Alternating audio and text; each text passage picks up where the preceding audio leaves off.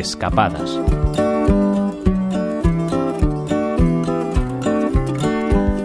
Considerado monumento natural, su entorno está protegido y de hecho forma parte del espacio de Doñana.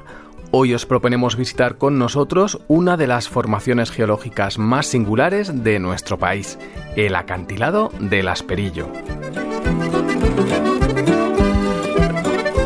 Para muchos es simplemente una playa, una playa enorme, eso sí, pero esta playa, o mejor dicho, la arena de esta playa, tiene una historia que se remonta a millones de años y que nos llevaría al cuaternario.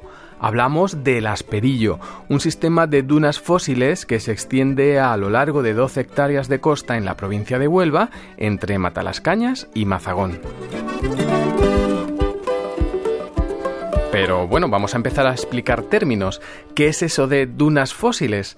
Pues veréis, se trata de un acantilado formado por el viento y por la sedimentación aluvial, además de por materia orgánica y otros materiales. Las distintas capas fueron depositándose a lo largo del tiempo hasta que hubo un momento en que las fuerzas de la Tierra las elevaron más de 100 metros. Por eso, además, el Asperillo es el acantilado arenoso más alto de toda Europa.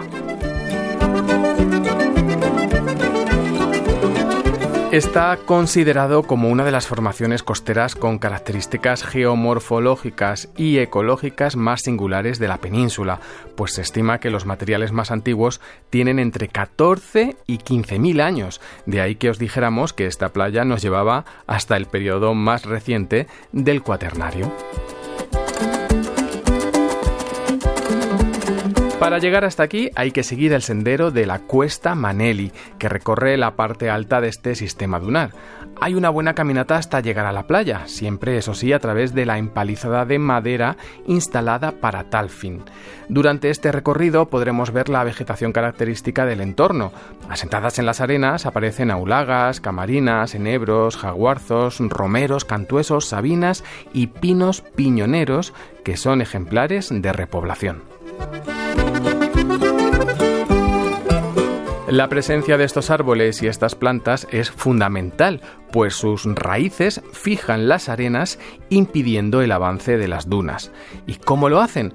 Pues esas raíces son como grandes manos que sujetan la arena e impiden que sea arrastrada por el viento.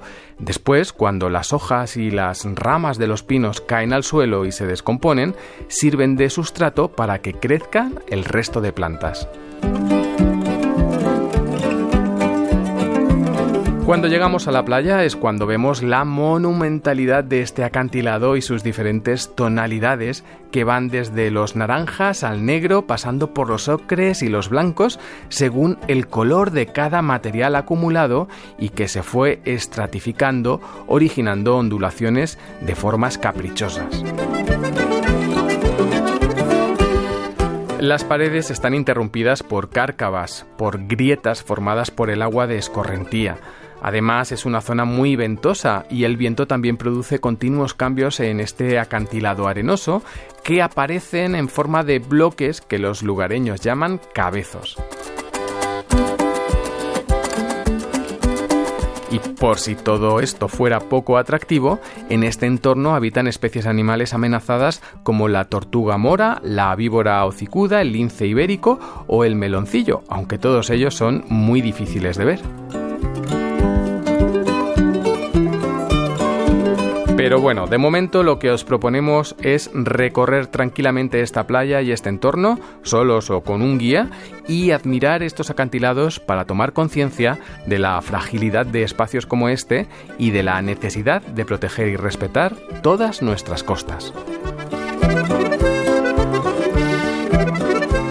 Oscar Checa, Radio 5, Todo Noticias.